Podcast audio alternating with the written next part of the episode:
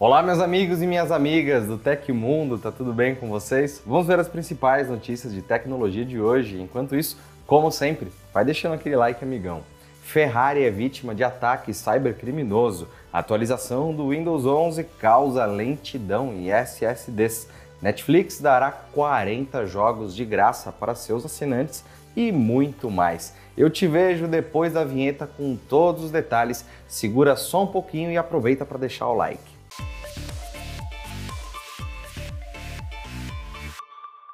A Apple deve trazer mudanças nos botões da sua próxima geração de celulares, pelo menos nos modelos iPhone 15 Pro e 15 Pro Max, previstos para chegarem em setembro deste ano. Apenas um botão vai aumentar e diminuir o volume, ao invés dos dois atuais. Um vídeo da versão chinesa do TikTok foi compartilhado no Twitter pelo vazador Shrimp Apple Pro. Nas imagens, além do botão único de volume, dá para notar a mudança no switch que coloca o aparelho no mudo, se tornando também uma tecla. Uma mudança se esperar no botão lateral de volume alongado é que ele deixe de se mover fisicamente. Os vazadores acreditam que a ferramenta dará um feedback tátil, dando a sensação de pressão similar ao botão início dos iPhone 7 8 e SE. Os modelos padrão iPhone 15 e 15 Plus devem manter os dois botões físicos de volume, mas também com interruptor de volume substituído pela tecla. A família de novos celulares da Apple ainda pode contar com molduras mais finas ao redor da tela nos modelos Pro e a ilha dinâmica nos mais baratos.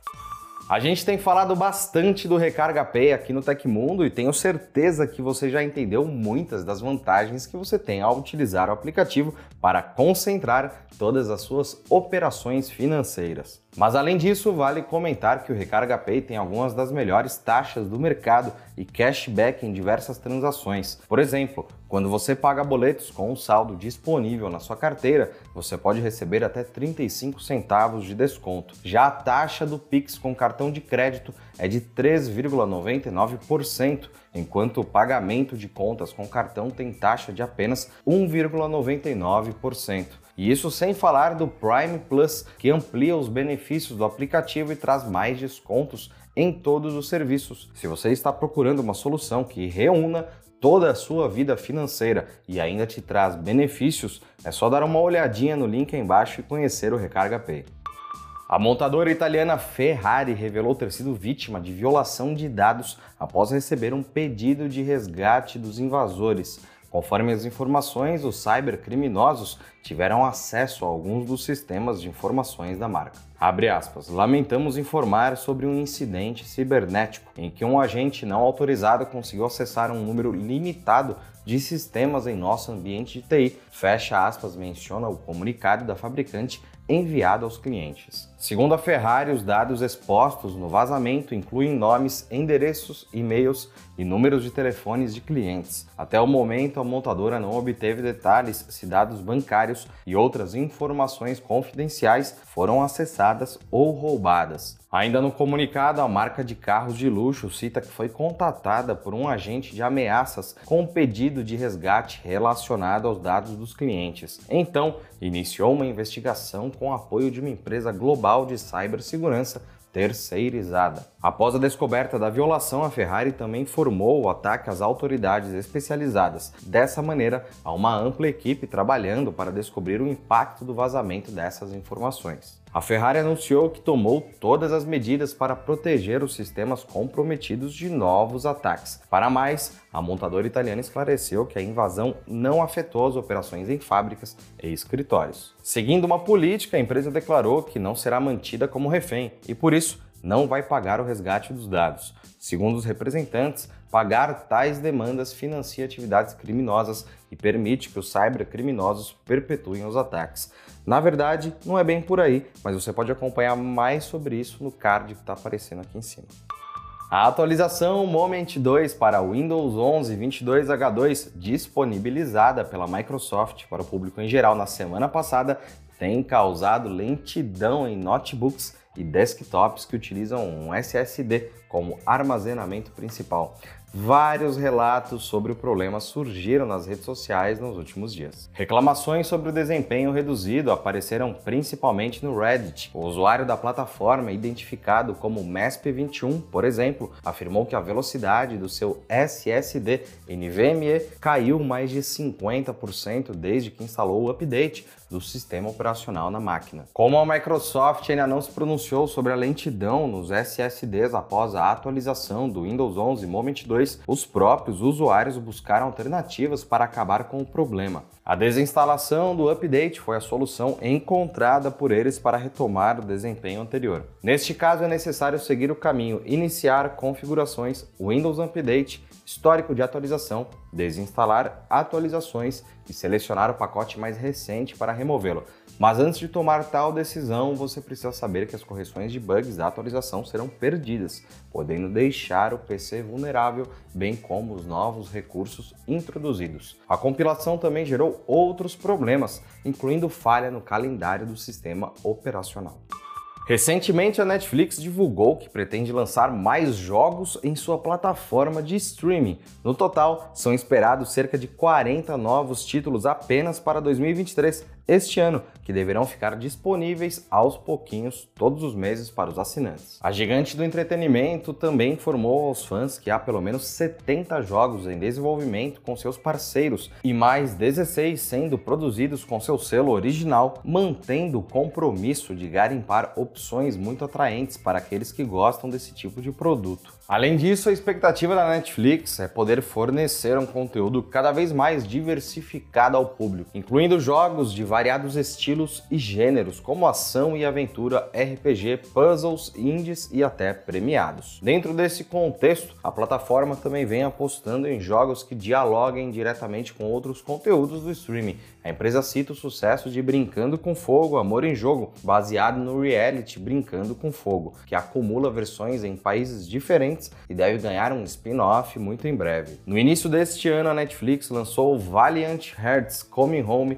faz parte de um pacote exclusivo da Ubisoft no streaming. Dessa maneira, em 18 de abril, o destaque da companhia gira em torno de Mighty Quest Rogue Palace, que é ambientado no mesmo universo de The Mighty Quest for Epic Loot. Mas antes disso, em 28 de março, Terra New ficará disponível, Trata-se de uma produção focada em paisagens naturais que podem ser desafiadoras, imprevisíveis e bastante instigantes. E vale destacar também que High Water já está disponível na Netflix para ser aproveitado por todos aqueles que quiserem se divertir. De acordo com a sinopse oficial, depois que o mundo que conhecemos acaba, há uma expedição programada para Marte, o planeta vermelho. Ficou interessado pelos jogos disponibilizados pela Netflix? Comenta embaixo o que você achou dessa novidade. O bilionário Bill Gates revelou para uma inteligência artificial qual foi o melhor conselho que já recebeu durante toda a sua vida. O fundador da Microsoft participou de uma entrevista conjunta com o primeiro-ministro do Reino Unido, Rishi Sunak, com perguntas produzidas por um modelo de linguagem natural similar ao ChatGPT. O magnata afirmou que a melhor dica que já recebeu foi dada por Warren Buffett, bilionário conhecido pelo seu sucesso no mercado de ações. Os dois estão entre as cinco pessoas mais ricas do mundo, com uma fortuna somada que ultrapassa os 215 bilhões de dólares. No entanto, quem imagina que o conselho estava relacionado a investimento está enganado. De acordo com Gates, o melhor palpite que já recebeu na vida está relacionado ao valor da amizade.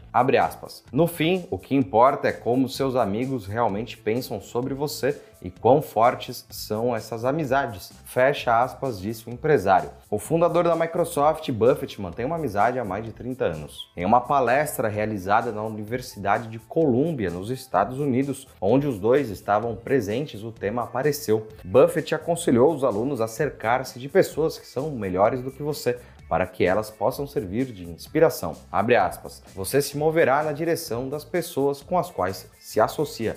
fecha aspas, afirmou o bilionário. A amizade entre Gates e Buffett começou em 5 de julho de 1991, o mesmo dia que o fundador da Microsoft conheceu a sua ex-esposa Melinda.